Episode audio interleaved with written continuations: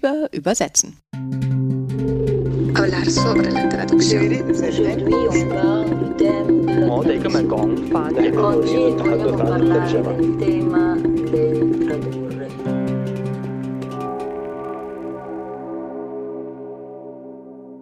Herzlich willkommen zur 18. Folge von Über Übersetzen. Beim letzten Mal habe ich ja mit Silke Hachmeister über das Übersetzen von Kinder- und Jugendbüchern gesprochen.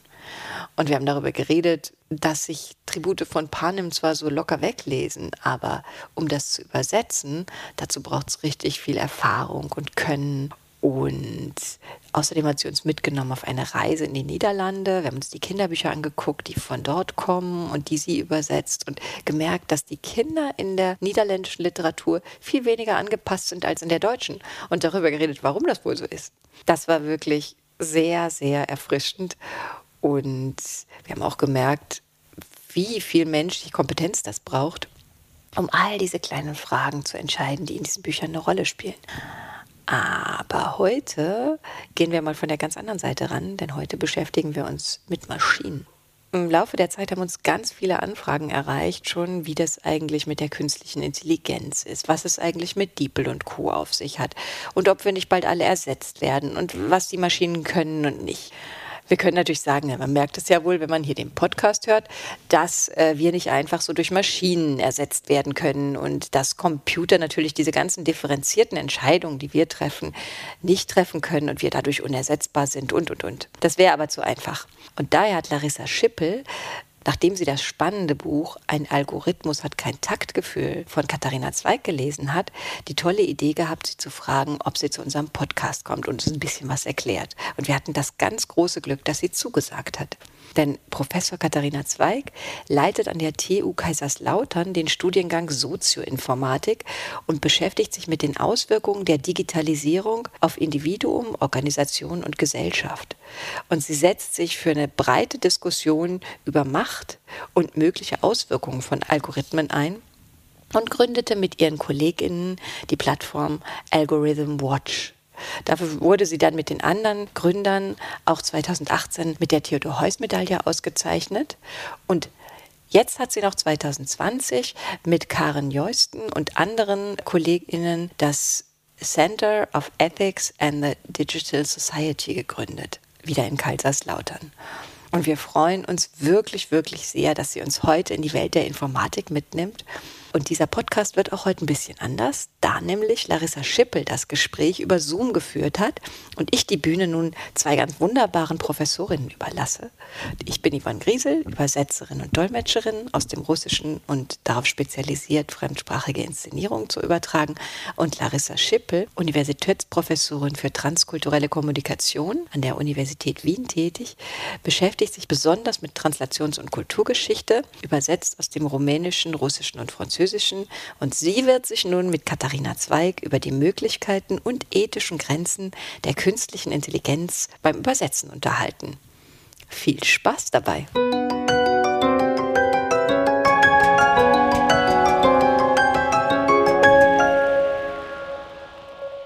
Katharina Zweig ist Professorin an der Technischen Universität Kaiserslautern und vertritt ein Fach oder eine Spezialisierung von Hause aus ist sie Informatikerin, wenn ich das richtig begriffen habe. Aber das, was mich an ihr und an dem, was ich bislang zur Kenntnis nehmen konnte, besonders fasziniert hat und weshalb ich sie gebeten habe, uns für einen Podcast zur Verfügung zu stehen, ist die Tatsache, dass sie Sozioinformatik betreibt. Und ich glaube, von daher gibt es auch die Brücke warum es sinnvoll ist, mit Katharina Zweig in einem Podcast über das Übersetzen zu reden nämlich die Fragen, die damit verbunden sind. Wie viel Einfluss haben wir eigentlich auf das, was da mit uns und um uns herum passiert? Und Insofern herzlich willkommen. Ja, herzlichen Dank. Ich freue mich wirklich schon sehr lange auf diesen Podcast. Es hat ja ein bisschen gedauert, bis wir Zeit gefunden haben und habe auch viele Beispiele gesammelt. Und ich glaube, wir müssen erst mal anfangen, uns darüber zu verständigen, was denn hier an dieser Stelle künstliche Intelligenz heißt. Das ist ja eigentlich ein vollständiger, fehlleitender Begriff, denn hier ist nichts intelligent. Also, warum haben Informatiker, Informatikerinnen damit angefangen, diesen Begriff zu benutzen? In den 1950ern gab es eine Gruppe von Wissenschaftlern und Wissenschaftlerinnen, die gerne ein Summercamp gemacht hätten, um alle Probleme zu lösen, die man so mit zum Thema Computer und Denken und so lösen kann. Also die Idee war, dass nach diesem Summercamp also eigentlich Übersetzungen und so im Wesentlichen dann ähm, abgeschlossen sei. Und um die Gelder dafür zu bekommen, brauchte man jetzt einen fancy Begriff, der sich gut verkaufen lässt. Und da ist die Idee geboren, das Artificial Intelligence zu nennen. Ich war 2018 bis 2020 Mitglied der Enquete-Kommission Künstliche Intelligenz zur Beratung des Bundestages. Und da haben wir lange gerätselt, wie wir denn das jetzt definieren wollen. Was heißt denn künstliche Intelligenz? Und viele andere Institutionen haben auch schon damit gekämpft. Auf der einen Seite ist es das Studienfach, die Frage, wie man Computern beibringt, die Welt so zu sehen und zu verstehen, wie wir es tun. Das andere, was man damit manchmal bezeichnet, ist einfach eine Menge von verschiedenen Methoden, mit denen man aus Daten lernen kann, wie die Welt funktioniert. Und nicht zuletzt bezeichnet man damit auch die Programme, die dann diese Funktionen ausführen. Das, was wir aber im Moment haben, ist nur eine sogenannte schwache künstliche Intelligenz, die kann genau eine Sache und die kann sie mal mehr und mal weniger gut und tatsächlich manchmal auch besser als wir Menschen. Aber ich würde sagen, wir gucken jetzt erstmal in das Jahr 1980, 1990.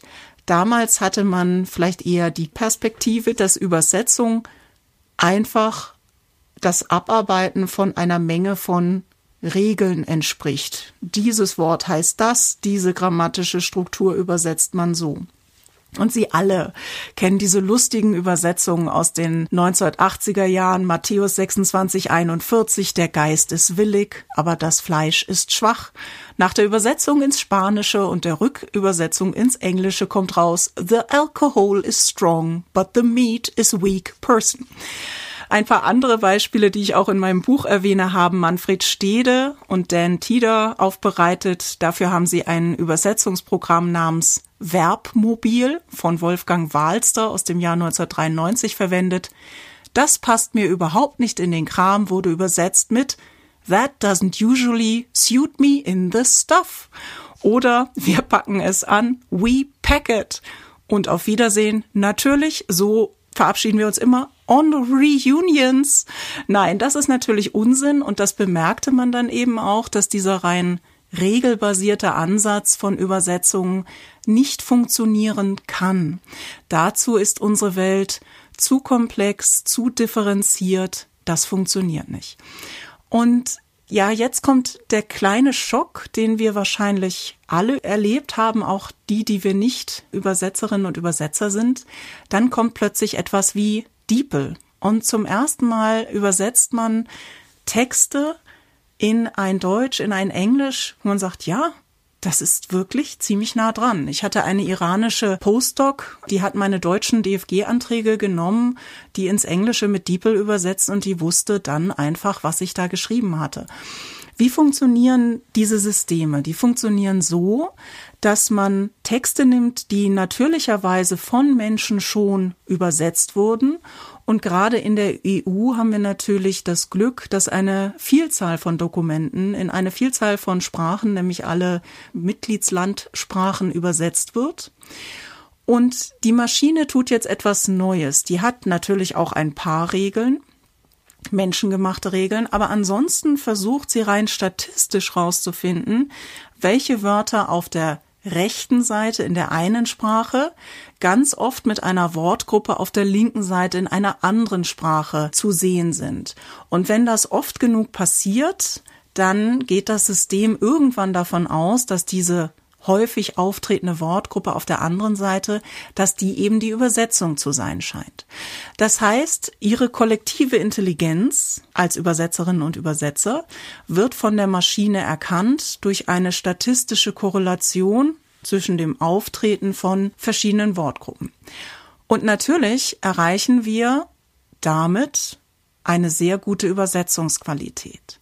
Insbesondere erreichen wir die dann, wenn, wie in der EU, es um eine gewisse Amtssprache geht. Und wer sich diese EU-Texte mal angesehen hat, selbst in der Originalsprache, mit der sie ursprünglich verfasst wurden, der sieht auch, dass das kein gutes Abbild ist, wie wir Sprache normalerweise verwenden. Erstens gibt es ganz Weiß viele Gott Fachbegriffe. Nicht. Ich habe aber auch den Eindruck, dass die Sprache stark simplifiziert ist. Da sind viele Hauptsätze, wenig Nebensatzkonstruktionen. Ich nehme an, weil schon die Autorinnen sehen, wie das nachher übersetzt werden muss. Und weil sie natürlich schon so viele übersetzte Texte gelesen haben, die ebenfalls einfacher strukturiert sind, dass sich das zu einem Stil herausgeprägt hat. Es gibt direkt, wenn ich mal unterbrechen mhm, darf, es gibt direkt Anweisungen für die Sprecherinnen und Sprecher oder Verfasserinnen von Texten in der EU, wie sie schreiben müssen für das Übersetzen. Ja. Also klare Handlungsanweisung im Grunde genommen.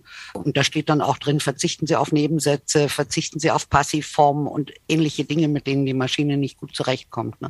Ja, interessant, weil das habe ich nicht gewusst, aber man sieht das diesen Texten tatsächlich an.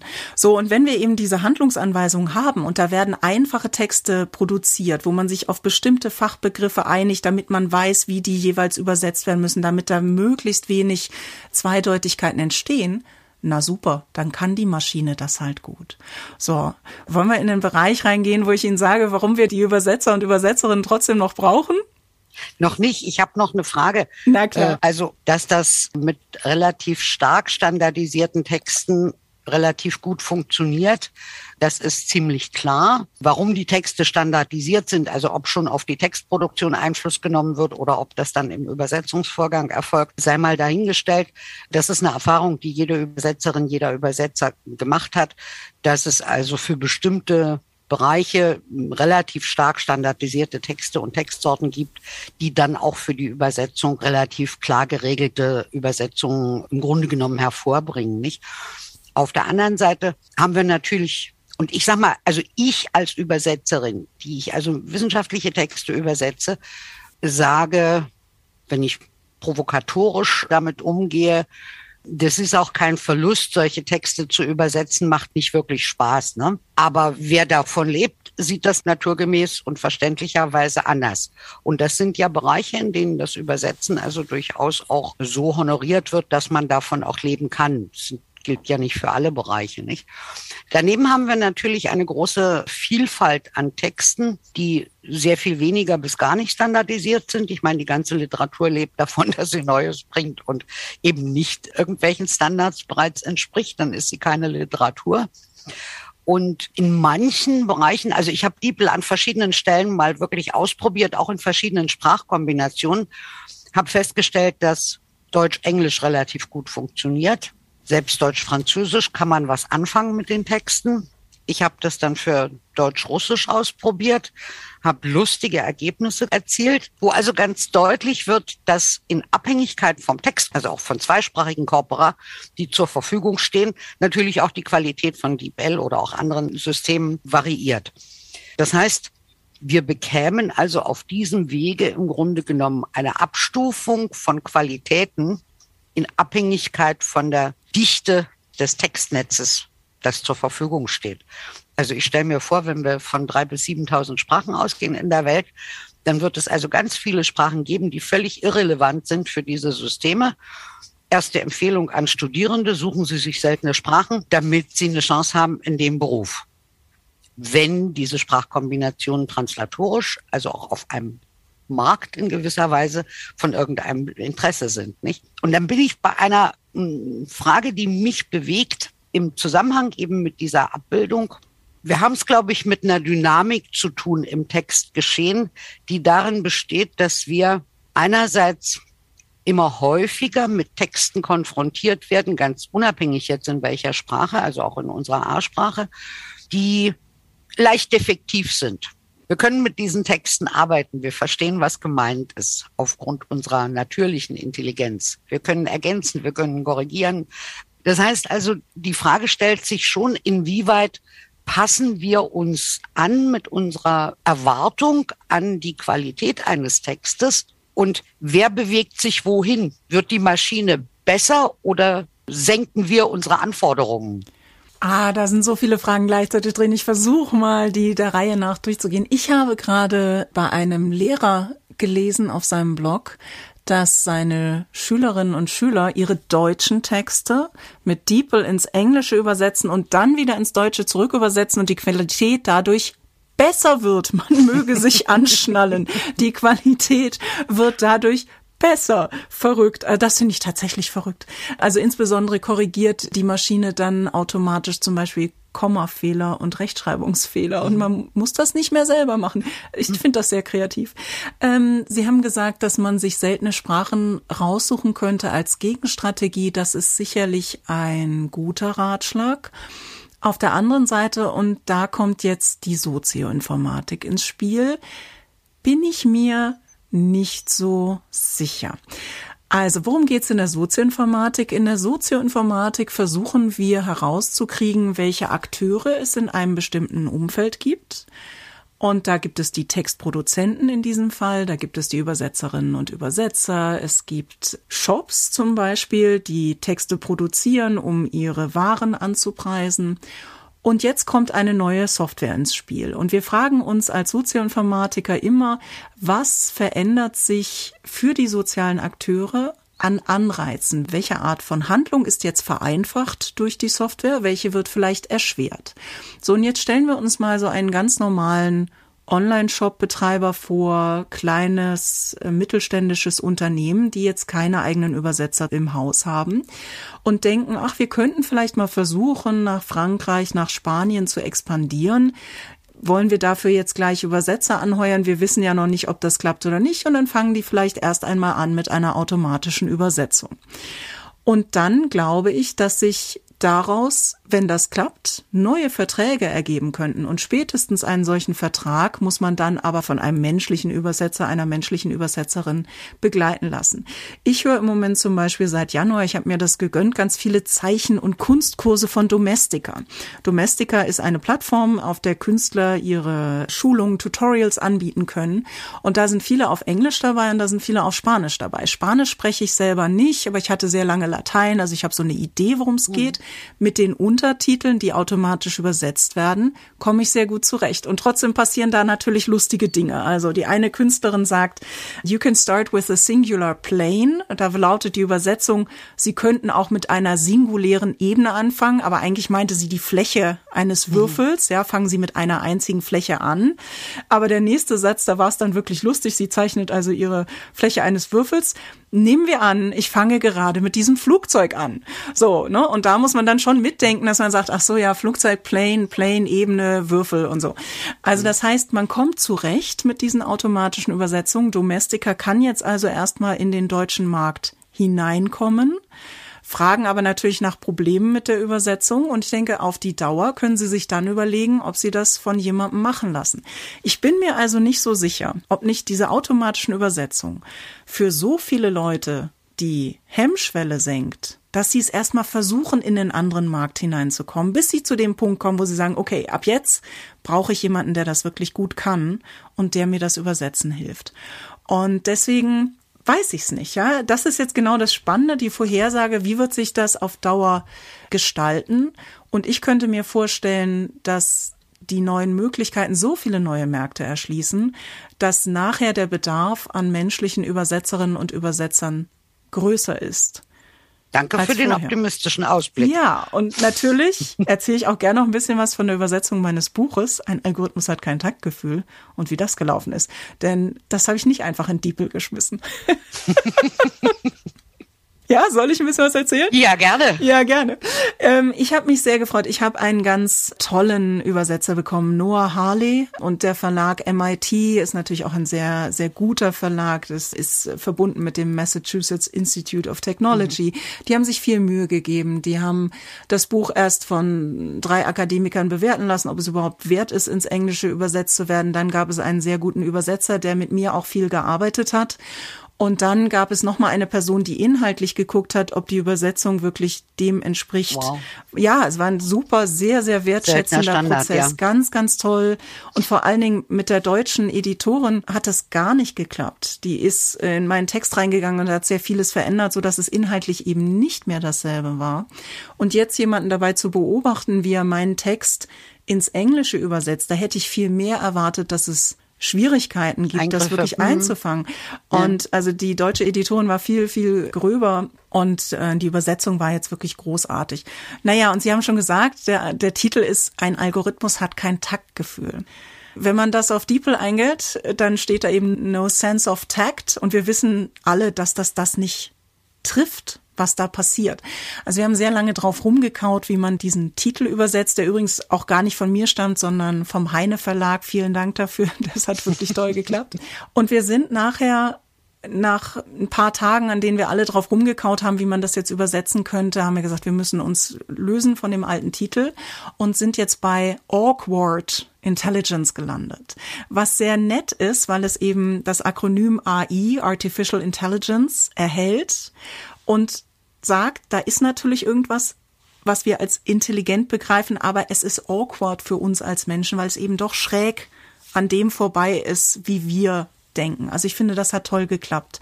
Ein anderes Problem war die Hauptfigur. Es gibt in meinem Buch Abbildungen mit einem Comic-Charakter. Das ist ein Roboter. Und der Roboter ist sehr von sich überzeugt, aber eben awkward. Ja, der, der, der kommt zu Schlussfolgerungen, die am Ende doch nicht ganz richtig sind. Wie übersetzt man jetzt dessen Namen? Mein Name für diesen Roboter war Kai. Da mhm. steckt auch das AI drin, Artificial Intelligence. Ja, und Kai ist so ein gemütlicher norddeutscher Name und der sollte auch so ein bisschen so eine, so eine Robustheit ausdrücken.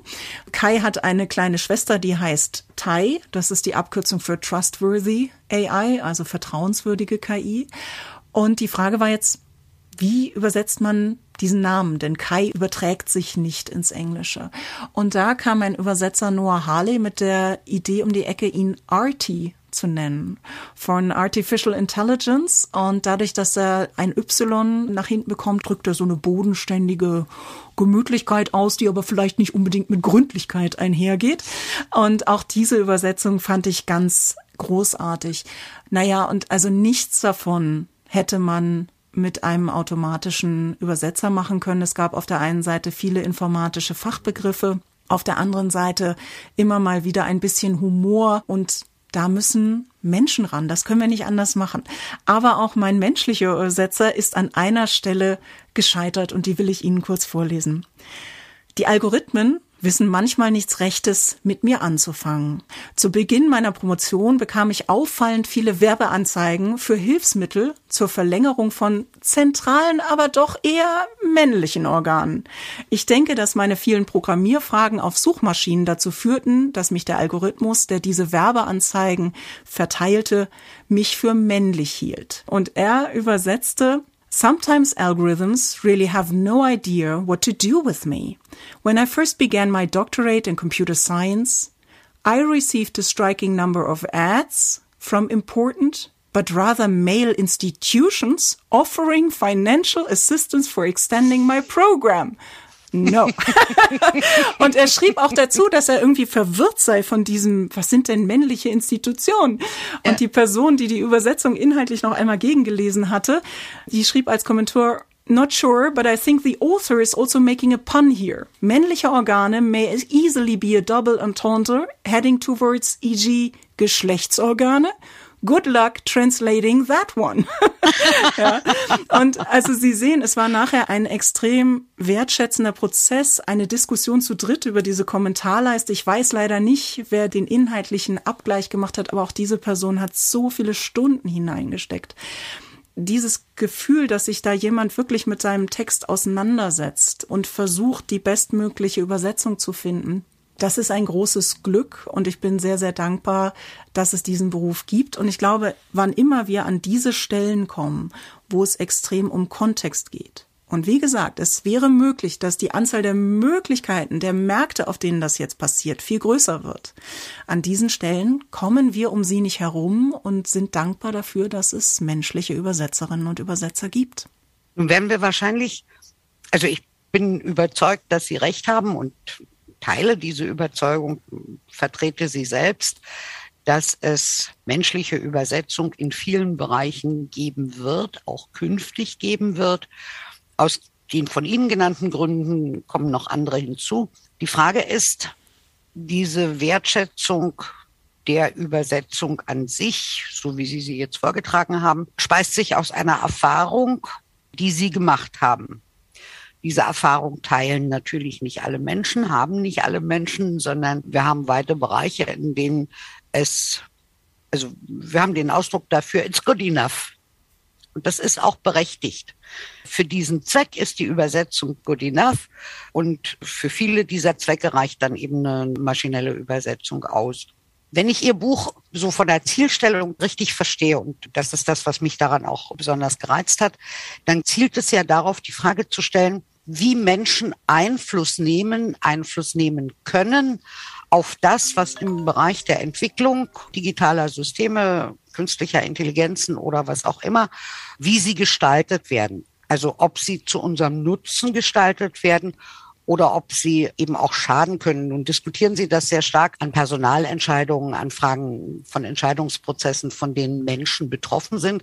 Aber letztendlich sind ja in dem gesamten Bereich sind wir als Gesellschaft betroffen, nicht? Und ich habe ihren Lebenslauf, sozusagen ihren akademischen Lebenslauf auch so verstanden, dass die Errichtung eines Studiengangs für Sozioinformatik genau darauf zielt. Wie nehmen wir Einfluss auf die Art und Weise der Technologien, die da entwickelt werden. Und insofern betrifft es dann also auch unseren Bereich als Übersetzerinnen und Übersetzer.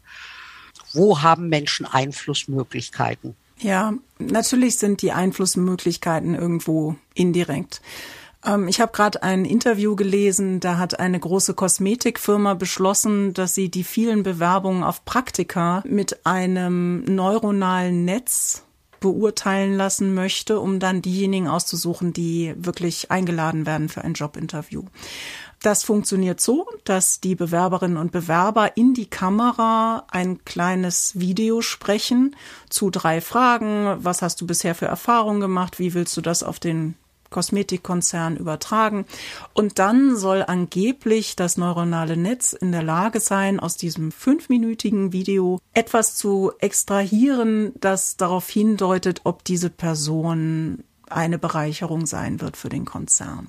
Das Interview wurde geführt mit irgendeinem merkwürdiger Name für, also ich weiß nicht, Executive Manager for uh, Human Resources. Ja, das sind ja immer so tolle mhm. äh, Namen. Klar. Die Person selber ist ein, ein Psychologe, hat also eigentlich keine Ausbildung darin, wie man jetzt maschinelles Lernen verwendet.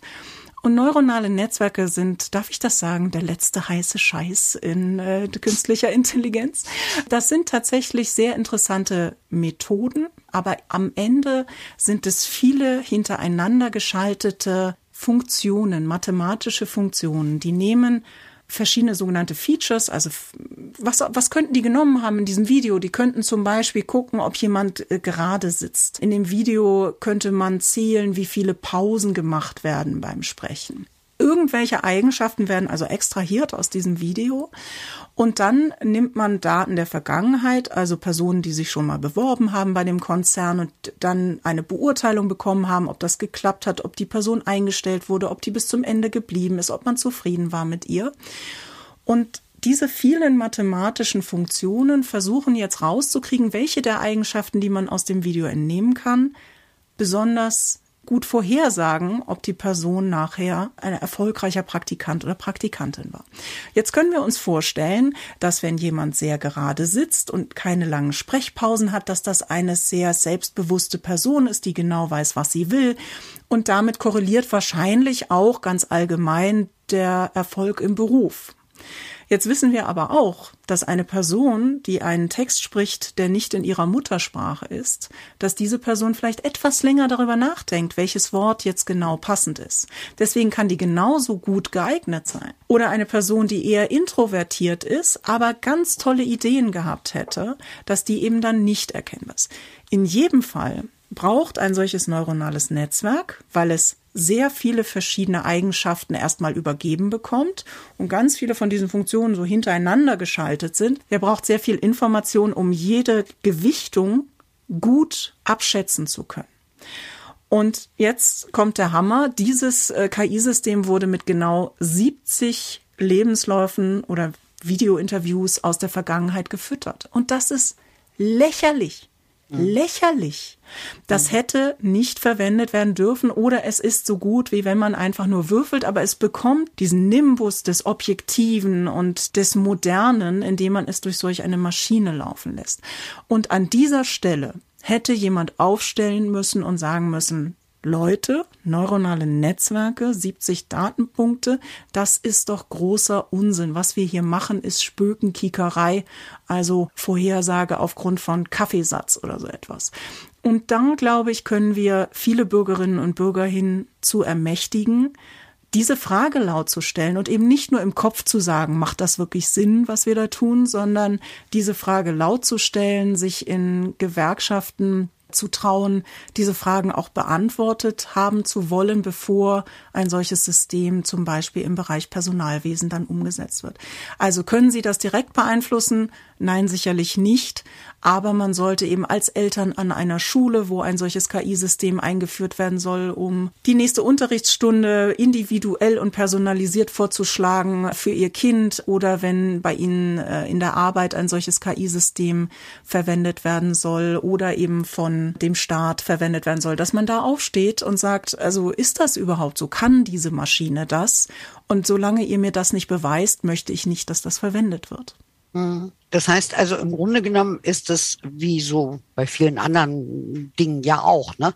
Es wird mit uns passieren, was wir passieren lassen. Also Sie nennen die Gewerkschaften, die sicherlich dort eine, eine wichtige Rolle spielen, aber auch Vereine und Verbände. Die berufsständischen Verbände sind eigentlich gehalten zu schauen, tatsächlich auch zu verfolgen, was passiert und wo passieren Dinge, die eigentlich eine Gesellschaft vielleicht eher nicht tolerieren sollte und wo Eingriff notwendig ist. Parallel dazu haben wir natürlich, ich will ja nicht sagen eine gegenläufige Entwicklung, aber eine sehr stark getriebene Entwicklung, die sozusagen auf Effektivität und Gewinn ausgerichtet ist und die sich mitunter ja auch sehr schwer beeinflussen lässt, nicht?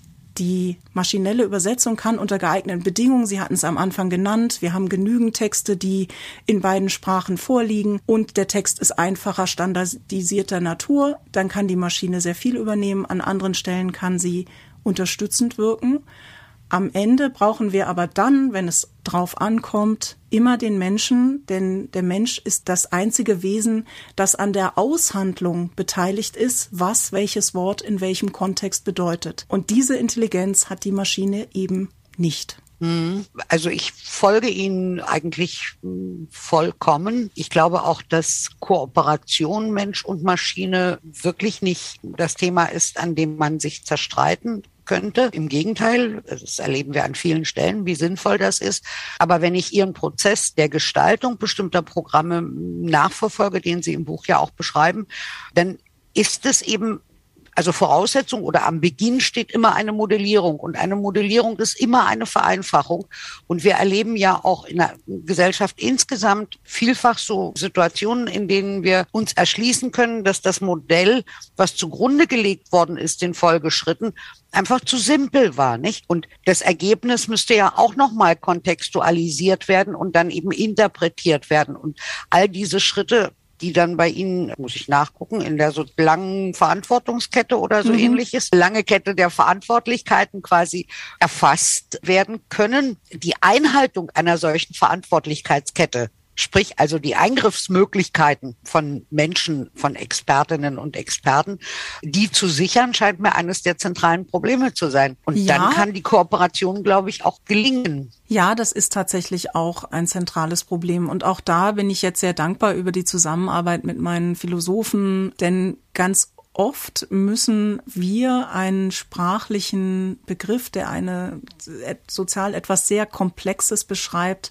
in irgendeiner Form für den Computer messbar machen. Also ich persönlich empfinde das im Moment enorm bereichernd, mit so vielen Disziplinen zusammenarbeiten zu dürfen, um zu sehen, wie gehaltvoll diese Begriffe sind, mit denen wir als Informatiker sehr schnell und aus dem Alltagswissen heraus umgehen und sie dann in Formeln gießen und danach ist dieses Modell einfach abgehakt. Ja, dann gucken wir nur noch, wie übersetzen wir das jetzt in den Computer, dass das schnell und effizient berechnet wird. Also ich wünsche mir eigentlich, dass es das Jahrhundert der Sprach-, Geistes- und Sozialwissenschaftler wird, denn da steckt so viel Wissen darüber und Aushandlungen, die schon geführt wurden darüber, wie wir uns Gesellschaft wünschen. Und dieses ganze Wissen, das könnte jetzt in Form von Algorithmen tatsächlich helfen, eine Gesellschaft zu formen, in der wir alle gerne leben wollen. Und im Moment sehe ich eben eine gewisse Sprachbarriere zwischen diesen beiden Bereichen. Den einen, die verstehen, wie die Technik funktioniert, wie man aus Daten Zahlen machen kann, die angeblich einen Einblick in die Welt geben und der Welt der anderen, für die alles so differenziert ist, dass sie sich gar nicht vorstellen können, wie man das vereinfachen und mhm. generalisieren kann, so dass man darin Muster entdeckt. Und ich hoffe einfach, dass dieses Buch dazu beiträgt, diesen Kommunikationsgraben zu überbrücken und ja, hoffe darauf, dass wir eben gemeinsam Algorithmen, Software dazu nutzen, um, um eine bessere Welt herzustellen. Das klingt jetzt sehr naiv und sehr optimistisch, aber irgendwo muss man sich eine solche Vision ja auch behalten, damit man weiterarbeiten kann. Katharina Zweig, wir nehmen Ihr Buch mal als eine Übersetzung zwischen den beiden Kulturen, derer der Techniker und derer der Geistes- und Sozialwissenschaftler.